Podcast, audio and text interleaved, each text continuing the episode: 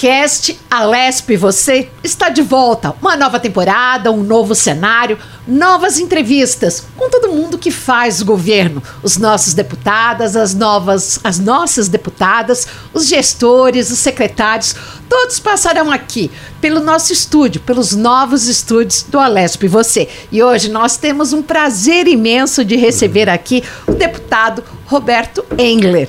Deputado, hoje nós vamos falar de um podcast muito especial. Estamos falando da sua trajetória política. O senhor que está completando 32 anos de Alesp por oito mandatos consecutivos. Seja muito bem-vindo e obrigado pela sua presença. Obrigado, Renata. Acho que eu, eu me sinto lisonjeado de participar. É um programa que é novo aqui na Assembleia, né? Sim. E e eu me sinto lisonjeado de participar desse programa, contando alguma coisa da que nós vimos por aqui. O podcast lembra, uh, assemelha-se muito ao programa de rádio.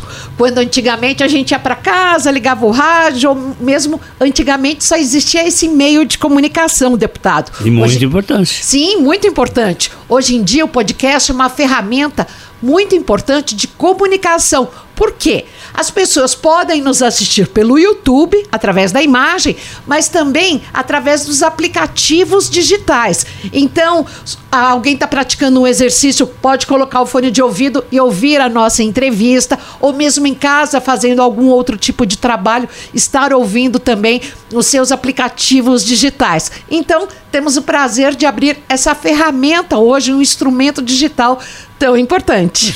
Eu que me sinto importante aqui, né? sendo pra, praticamente no início desse programa, né? E podendo conversar à vontade sobre o que nós vimos aqui, o que, que nós gostamos, o que, que não gostamos. Né? A, minha experiência, a experiência que eu passei na Assembleia bater um papo, jogar uma prosa. é verdade. Só é não pode ter uma pinguinha aqui no estúdio, né? Que aí eu bebo, então. aí o senhor não dá entrevista. aí não dá entrevista, certo. Deputado Roberto Engler tem 79 anos, oito mandatos consecutivos aqui na Assembleia Legislativa. Qual a sua origem? O senhor nasceu em São Paulo, foi para Atibaia e depois acabou trombando com Franca e lá o senhor fez toda a sua carreira política. Conta um pouco pra gente. É, meu, meu pai era gerente do Banespa. Então, ele para atuar como gerente tinha que mudar de cidade, né? E digamos que lá Atibaia eu não era muito confiável a maternidade. Então, quando eu nasci, meu pai levou minha mãe para São Paulo. Então eu sou paulistano, né? De, de, de, de origem. E voltamos para Atibaia. Né? E, e com cinco anos foi proposto é, para meu pai que ele mudasse de cidade, Sim. melhorasse a categoria da cidade, né? vamos dizer assim. Então sugeriram é, Franca, que eu nunca tinha ouvido falar, e Franca e acho que Guaratinguetá, isso hum. mesmo, Guaratinguetá. Ele foi a Franca, gostou de Franca, nunca tinha ido para aquela região. Guaratinguetá aqui no Vale do Paraíba. É, Guaratinguetá aqui no Vale do Paraíba. Mas em, em Ribeirão Preto já tinha um, um, cunhado do meu pai, um tio meu, que já era gerente do Banespa lá em Ribeirão Preto. Então ele falou, se eu for para Franca, eu vou ficar próximo do meu cunhado. E escolheu Franca. Ninguém conhecia Franca. Mas o meu pai, como ele sempre foi muito é, pronto para fazer as coisas, ele chegou lá muito pouco tempo, ele já comprou o, o, o túmulo dele, da família, no cemitério da saudade, lá de Franca. Porque ele sabia que nós íamos permanecer em Franca. E assim vamos até ele se aposentar, e tô até hoje. Isso aí. Mas o senhor sempre foi muito maroto e muito esperto. Aos 16 anos já estava dando aula para os amigos. essa história. É, eu nasci professor. Né, jogando as modéstias para fora. Só adiantando um pouco é, para quem está curtindo aqui é, o nosso podcast Alesp. É. E você, professor Engler, é um grande mestre e doutor não, da Universidade de São Paulo e também da Unesc, da Unesc que por décadas deu aulas de matemática e física, correto? É, exato, tá correto. Mas tudo começou. Uh, eu, no, no, no, numa garagem que tinha em casa. E eu resolvi, alguém pediu, insistiu demais, porque eu, dá aula para mim, dá aula para mim. Tá, então dou, pronto. Comecei naquela, naquela garagem. Eu devia ter aí por aí, uns 16 anos, até, até menos talvez, viu? E ali foi dando certo, as pessoas foram tendo aula, foram gostando, né? o tempo passou, e eu digo para você o seguinte, a maioria dos alunos que tinha aula lá no, no colégio, onde era o principal colégio de Franca, né? É, a maioria deles pass, pass, passou na minha casa. E o professor sabia que, olha, na casa do, do, do Engler, ele costuma dar uns problemas interessantes que eu até pego o caderno da, das anotações lá para pegar. Ó. O senhor servia de base é, de, de base para os professores. E ali eu dei aula durante muito tempo. E, nossa, essas chamadas aulas particulares, né? Era muita gente, muita gente. Lá o Torquato Caleiro era o colégio, a escola principal de lá. E os alunos iam todos tomar aula comigo, sabe? Era muito interessante. E eu percebi, sem querer, que era o meu, meu ramo, era aquilo que eu gostava de fazer, sabe? Era o seu talento. É, meu talento. O talento que eu descobri dessa forma.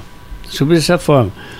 Eu posso falar tranquilamente, porque os alunos foram lá em casa. Não fui procurar os alunos, né? Então, é, é uma, foram, eles já testaram essa minha atividade. Né? E foi muito bom. Depois eu fui crescendo e esse.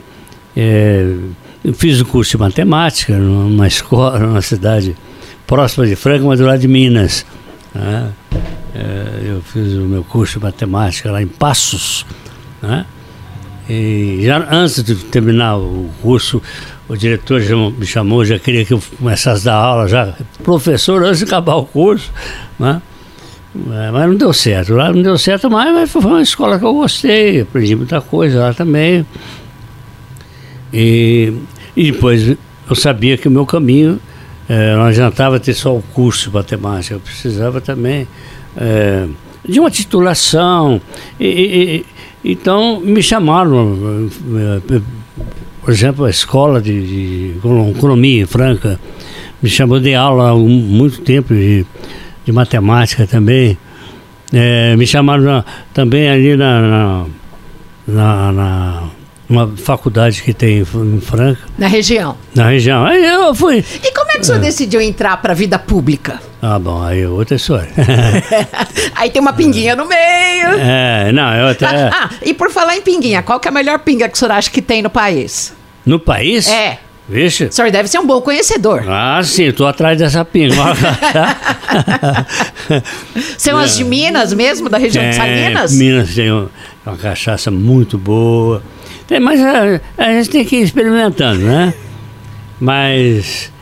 É... Para a vida pública, como que foi o passo então, da, é, é... da escola, da faculdade, dos alunos para entrar para a vida pública? É, eu tenho que pensar um pouquinho, porque, primeiro, o que, que é vida pública e o que, que é assembleia. É, eu acho que. Eu, Como uma... o senhor iniciou na política? Na, não, bom, aí, aí é mais complicado ainda. mais complicado ainda. É, bom, alguém me falou sobre política e eu gostei da definição, não a definição, né, explicar o que é a política. Isso e, lá em 1982, né? Eu preciso fazer umas contas aqui. É, Chama um matemático a gente já tem aqui. matemático ah, Oswald de Souza já nos informou. Então, é, há uma diferença, por exemplo, você aqui, é, você que vê o pessoal sendo deputado, né, participando de reuniões, de comissões. Eu, eu, eu via de uma outra maneira. Eu via e que foi traduzida por, pra, por mim, não, para mim, pelo nosso bispo, querido bispo não, tá mentira, pelo nosso Papa, uhum. nosso querido Papa. Ele falou que a política é uma das artes mais bonitas que existe, porque é através dela que nós conseguimos fazer o bem-estar da população. benefícios para a população. Isso eu, sempre pensei. Eu quero ser útil para minha comunidade, útil para tudo. Então, ao ouvir aquilo lá, eu falei, é mesmo. Você quer resolver um problema do menino que precisa de escola, de, de alimentação, para aquele, de habitação para aquele outro, para saúde, pra, é tudo através da política. Então me encantou a política. A política me encantou. E realmente eu convenci que é isso mesmo. E aí se lançou como vereador. Ah, é, você está sabendo a minha história melhor que eu. você tem a colinha aí. e sei até de uma coisa que eu gostaria que os nossos ouvintes é. e também os internautas entendessem aqui no Alesp e Você, nesse é. podcast, nessa nova temporada. A gente que tem o prazer de receber o deputado Roberto Engler. Que história é essa? Que o senhor, na sua primeira candidatura, o senhor não votou em si próprio, em si mesmo? Como é que é isso? É, não votei Como é que pode? É, Ele foi votei. eleito? Não, a primeira, a primeira candidatura a vereador. Sim. A vereador. Mas eu conto essa história logo em seguida, senão fica, né, fica tomada. Você, você perguntou? Ah, é, que o, aí o senhor se lançou vereador em 1982. Pois é. é bom, me fizeram o convite para todo mundo para lançar vereador. Eu, a diferença é que eu aceitei. Né? Eu já estava convicto que era uma, uma trajetória interessante, né? É, servir aos outros. Isso aí é muito bonito mas é,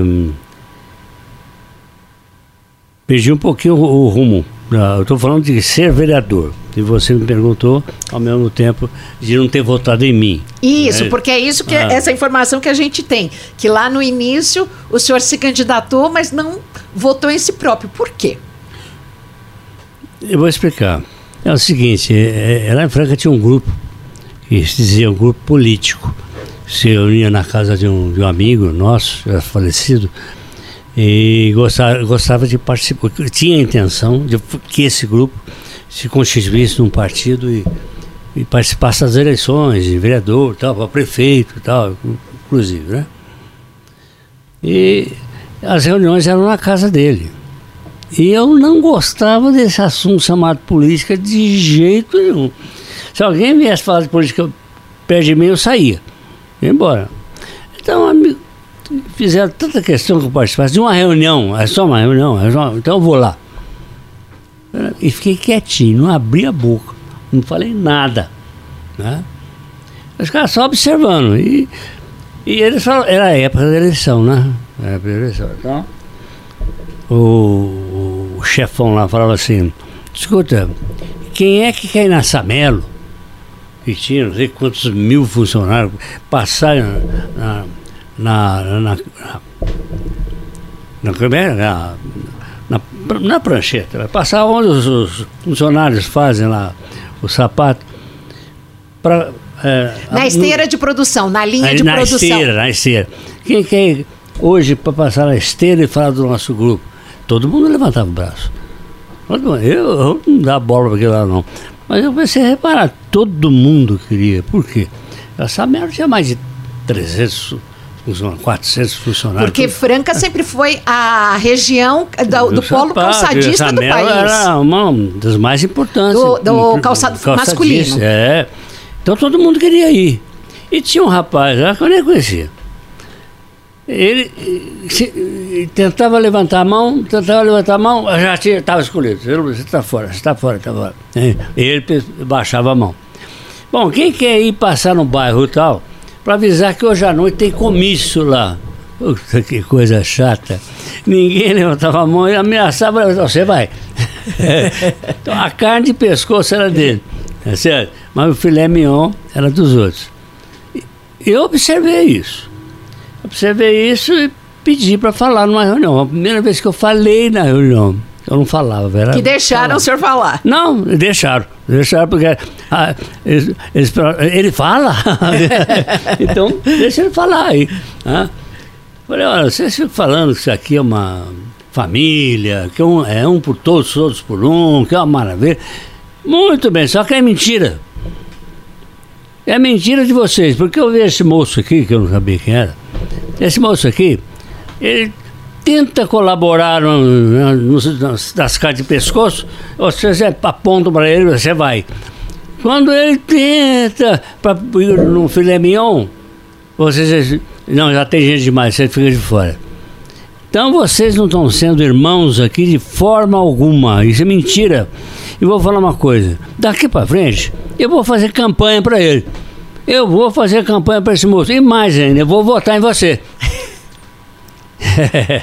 e olha, foi muito interessante a experiência, porque eu entrava numa fábrica de roçadas e começava a distribuir o santinho e tal.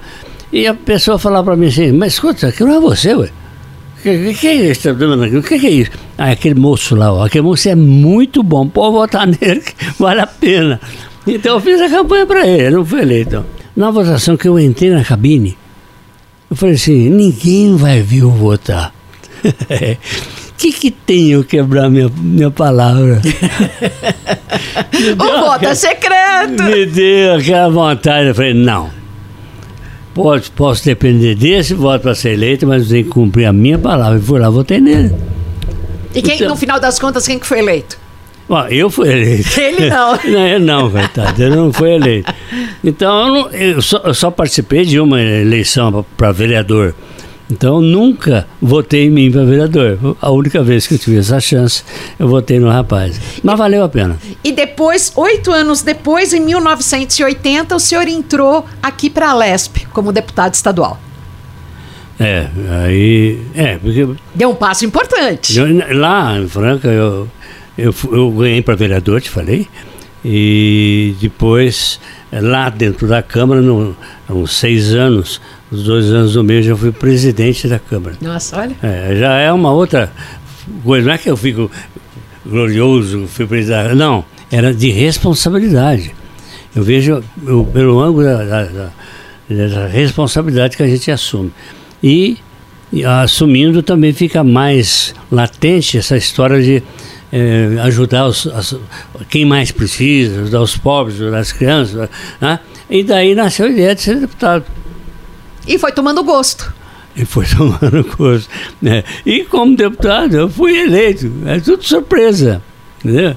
Oito eleições? Sim, certo? oito eleições. Oito, é. E aí, agora, para quem está ouvindo o nosso podcast ah. ou assistindo no YouTube, a gente tem o prazer aqui de receber o deputado Roberto Engler, uhum. ele que está em seu oitavo mandato consecutivo diz que vai encerrar a carreira política agora ao término do mandato no próximo ano, mas a pergunta que a gente faz para o senhor essa sua facilidade com números, já que o senhor começou a ser professor de matemática lá com 16 anos na garagem de casa. Isso o favoreceu de alguma forma aqui, como parlamentar, essa questão de números, orçamento? Que linha que o senhor uh, traçou aqui dentro da Assembleia? Como que foi a sua carreira política aqui na Assembleia e suas principais diretrizes? Eu acho que a questão de números foi fundamental. Foi fundamental. É claro que eu tenho uma atração pelo número, eu sempre fui professor, matemático a vida toda, então é natural que ele, é, é, os números me absorvam, né? E, e mostrem para mim alguma coisa. Nove vezes, estou atualizando o senhor. Nove ah, vezes eu, o senhor foi relator do orçamento. Ah, então, você está sabendo mais que eu mesmo, está certo. É, Só quatro o senhor foi líder do PSDB, mas é. por nove vezes o senhor foi relator do orçamento. É, eu acho que o meu assessor passou as informações. passou. Certinho para você. Mas é. E é claro que os números eh, estiveram na minha vida o tempo todo, né?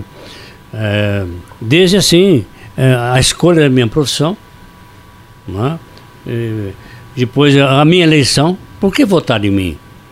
Por que votar? Eu era desconhecido, por que votar em mim? Então, os, aqueles que tiveram contato comigo através do Zoom, então os números me ajudaram a vir aqui para a Assembleia, os números me ajudaram a virar o, o relator do orçamento, tanto tempo, né? É, uma, é tão, tão nobre você ser relator do orçamento. Então, eu devo tudo aos números, devo tudo aos números. E o senhor, como começou pelo PSDB, nós tivemos toda uma gestão do PSDB aqui na casa, que agora, em função da eleição, vai mudar de partido. E o senhor fez uma parte importante desse processo, né? É. O senhor teve uma participação uh, importância em toda esse, essa trilha. Isso, eu participei, né? Participei uh, sendo líder da minha bancada duas ou três vezes, meu assessor falou você. duas ou três vezes eu fui o, líder do PSDB. Eu acho que foi também muito extraordinário. Eu só faço uma pequena distinção. É, participar na Assembleia, viver a vida política aqui e, e ser um político. As coisas são diferentes. Aqui na Assembleia, infelizmente sou obrigado a falar a verdade, tenho que falar tudo. Há uma disputa entre todo mundo. Todo mundo quer matar. Bom, não posso falar isso. mas, mas todo mundo disputa com todo mundo, porque é uma questão de vida ou morte mesmo. Eu ou é ele. Sim. Não é? E, e, eu não gosto muito dessa disputa.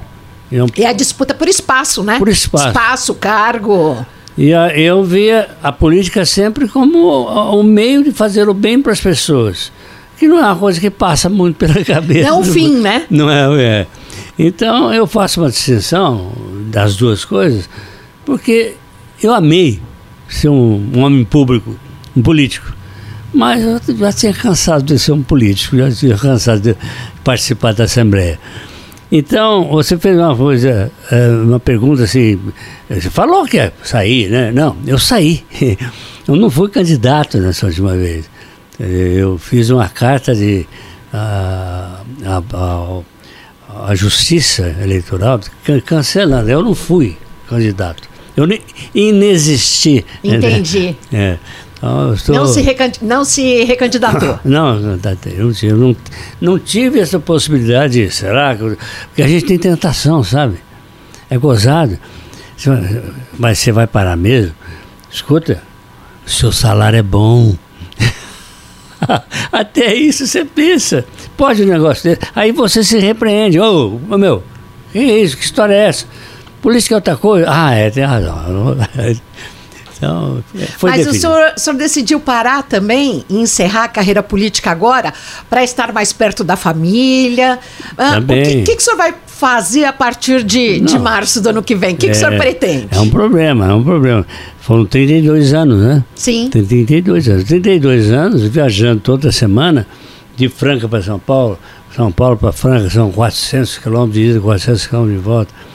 Não convivendo da forma que gostaria com com a família, com a esposa, com os filhos, com os netos. Então, a coisa já vinha amadurecendo na minha cabeça que está na hora de parar. Está na hora de parar. E isso amadureceu, tomei a decisão, fui aplaudido por todo mundo. Aliás, todo mundo mesmo, porque eu recebi na, há pouco tempo atrás, é, eu, eu, recebi um, um, uma moção de congratulações pelos serviços prestados ao longo de 32 anos, eu recebi em, em 35 municípios. Isso que eu vi, o senhor recebeu muitas homenagens no ano passado. É, então, puxa vida, cumprimentando. Sim, o que, que eu fiz? Você ajudou a cidade o tempo todo. O senhor se surpreendeu com essas homenagens? Claro. Qual homenagem que você não se surpreende? Não é? Não é que eu ficava atiçando, faz homenagem para não, você recebia, ó, vem mais cidade tal, mais cidade tal, mais cidade tal. Isso é, é gratificante demais da conta. É muito gratificante. E de saber que fez o bem, né? Isso, exatamente. Que eu fiz o bem, bem. Porque não teria essa, essa, essa profusão de cumprimentos e cumprimentos pelo que eu tinha realizado. Agora, o que, que eu vou fazer?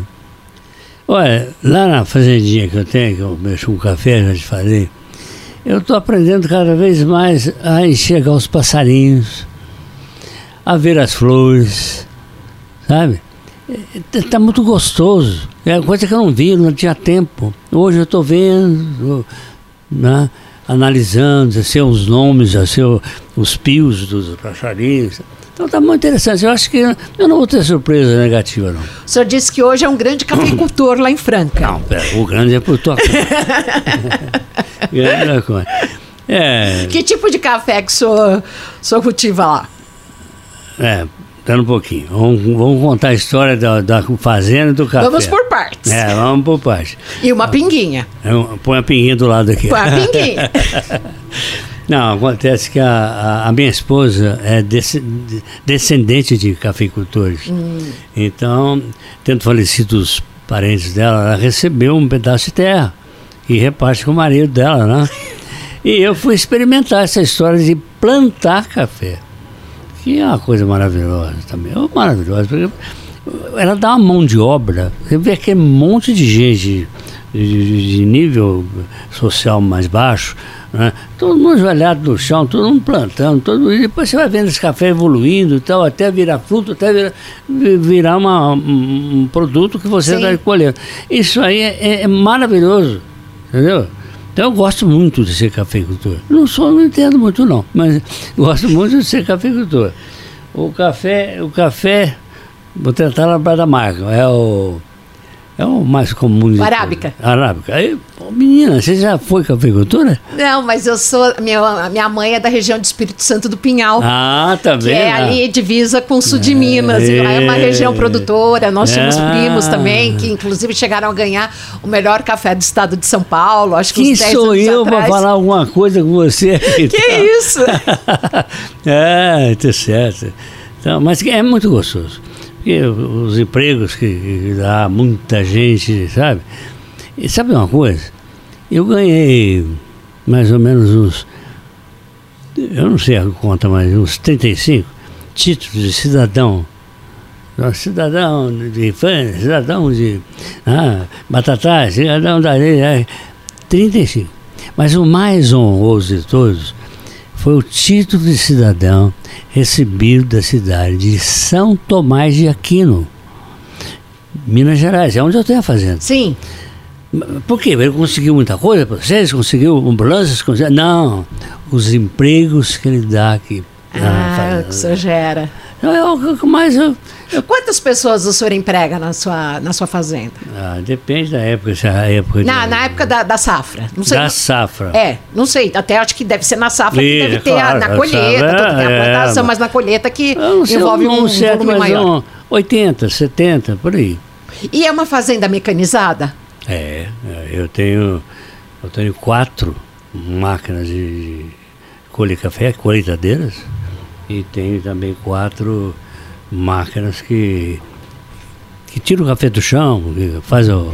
Hoje em dia, essa questão da. que eles falam da indústria do agronegócio 4.0, que é o que tem de mais moderno, que inclusive as máquinas não têm ah, o piloto, é tudo por GPS. Isso é uma coisa fabulosa, né? Por isso que o Brasil é um dos campeões de agronegócio do mundo, né? Eles estão insistindo comigo para eu mudar para ele, mas aí é caro também. É, é isso é, um alto é investimento. É mas é, é, como você falou mesmo, não dispensa o piloto do, do trator, dispensa é tudo porque a máquina faz sozinha, por programação, né? Sim, tudo GPS. pela internet, é. GPS. É isso. É isso. E café? O senhor sabe fazer um bom café? Ou sabe apreciar, tomar, saber se esse é bom ou não é? Sabe fazer aquela. Como é que é aquela prova que eles fazem lá na, na Bolsa do Café em Santos? Não, eu sei fazer as duas coisas sabe? Eu veio fazer as duas coisas. Aprecio um, um café e sei fazer um bom café. E qual a dica para um bom café? Porque hoje em dia eu sou da geração que compra o café em cápsula, põe lá, fez, tomou e acabou. Mas uh, da sua geração, o que é um bom café?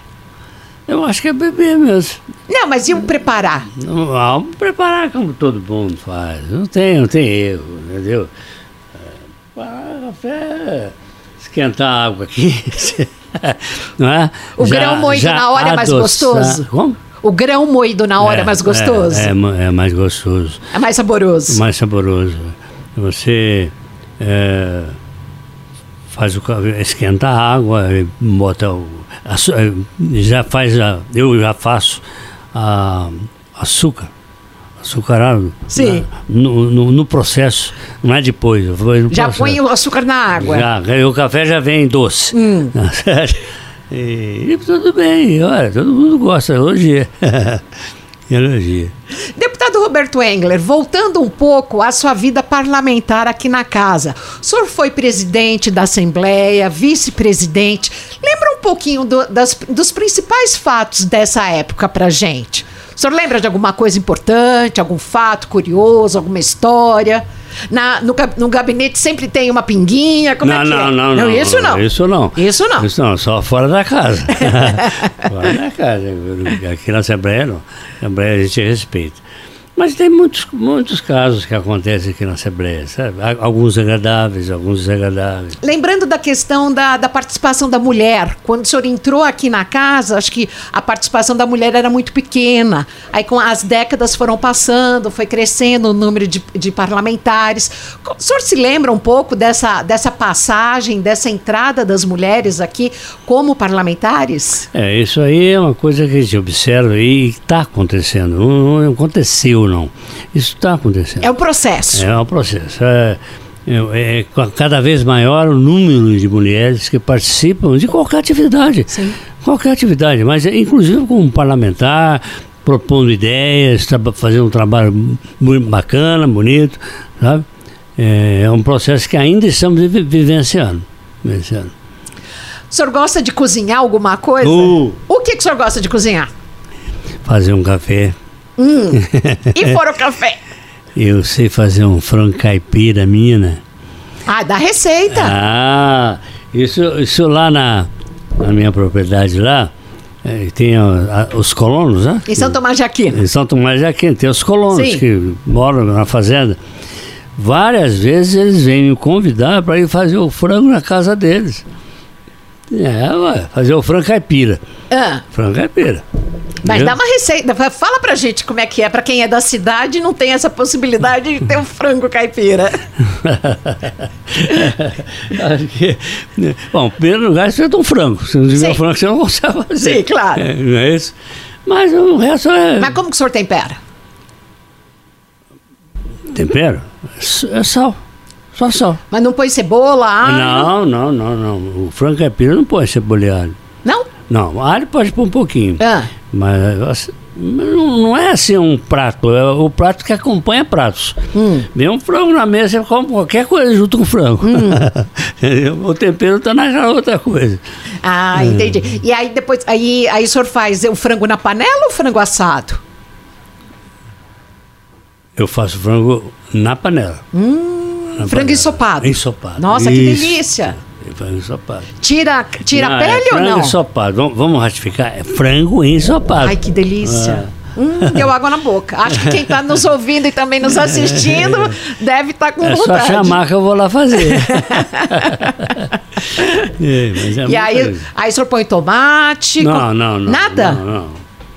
não. No, no, frango ensopado, eu até cometi uma, um engano. No frango ensopado, você vai preparar a panela. Então, na panela vai, vai, ter a cebola, vai ter o alho, hum. você afoga o frango, né? Hum. Aquele, aquele refoga. Barulho, refoga. Isso. Faz aquele barulhinho, né?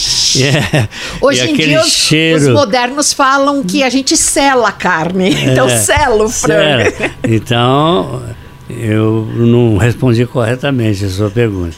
Então, você prepara o, um molho, portanto, a, com água, água quente, e cebola e, e, o alho hum. e tal. Depois que tiver no ponto, um sal, já põe o sal. Aí você põe o frango, né? Aí vem o tal do tch aqui.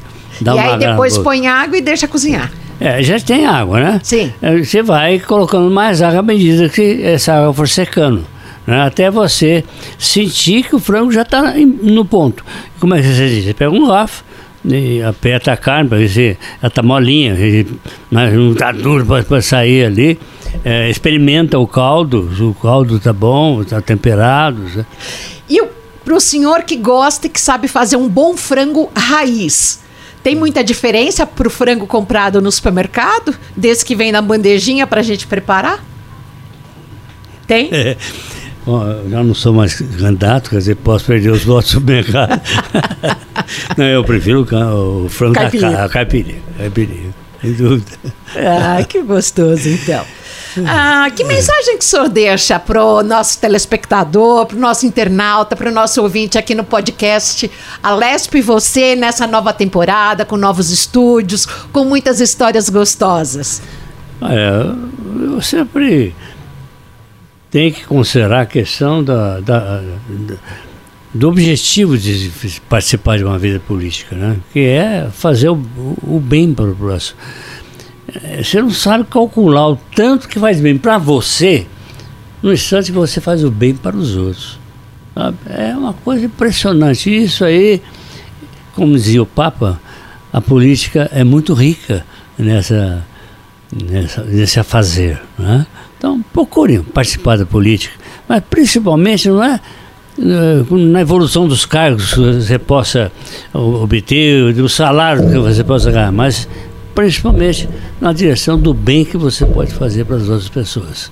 E pela experiência que o senhor tem, como é que o senhor acha que a casa vai se comportar agora com uma nova gestão governamental? Afinal, 32 anos, 28 anos do PSDB aqui na casa. Agora teremos um novo, um novo governador de outro partido. Como é que o senhor acha que a casa vai receber toda essa nova situação?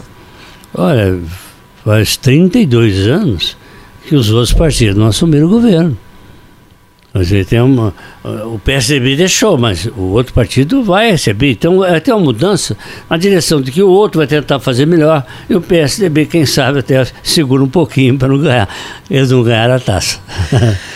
Deputado Roberto Engler, se o senhor me permite, com água, que é o que nós temos aqui, eu gostaria de brindar com o senhor oh. aos seus 32 anos aqui na casa. Oh, mas que beleza. Muito obrigado muito por vocês me darem essa honra. E muito obrigada por tudo que o senhor fez nessa sua vida pública hum. e o senhor que nos dá o prazer de estar tá falando da sua trajetória no momento de um, de um encerramento tão brilhante de uma carreira política, obrigado. não apenas como parlamentar, mas também como um ávido especialista em matemática e física.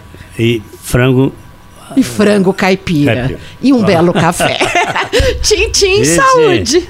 Obrigado por tudo, viu? Olha, você que está nos acompanhando aqui no podcast Alesp, você saiba que nós temos edições todas as segundas e quartas no Spotify, no YouTube. Você pode acompanhar no momento que quiser uma bela entrevista nesse novo momento do podcast Alesp e você. Nós que temos aqui trabalhos técnicos de toda uma equipe voltada a você que gosta e que vive em São Paulo, no estado de São Paulo, diretamente aqui do Palácio 9 de Julho.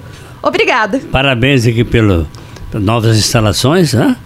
pelo prog programa podcast podcast, podcast Alesp Você. Alesp Você. Encerramos aqui com a participação do deputado Roberto Engler, muita história gostosa, muitas risadas e um brinde sem a pinguinha tão apreciada por ele. Esse bate-papo do Alesp Você nessa nova temporada, com novos episódios, direto aqui com os novos cenários. Você também pode participar aqui do Alesp Você, do nosso podcast, enviando mensagens para as nossas mídias sociais e também para o meu Instagram e o meu Twitter, arroba Reperobelli com dois L's e I. Nós tivemos trabalhos técnicos aqui do podcast de Daniele Franceschi Alves e Sibelius Toledo. Lembre, toda semana episódios novos, um novo bate-papo informal, descontraído, muita história para contar. No YouTube, às segundas e quartas e também em todas as plataformas digitais, como Spotify. Vem com a gente! Bye.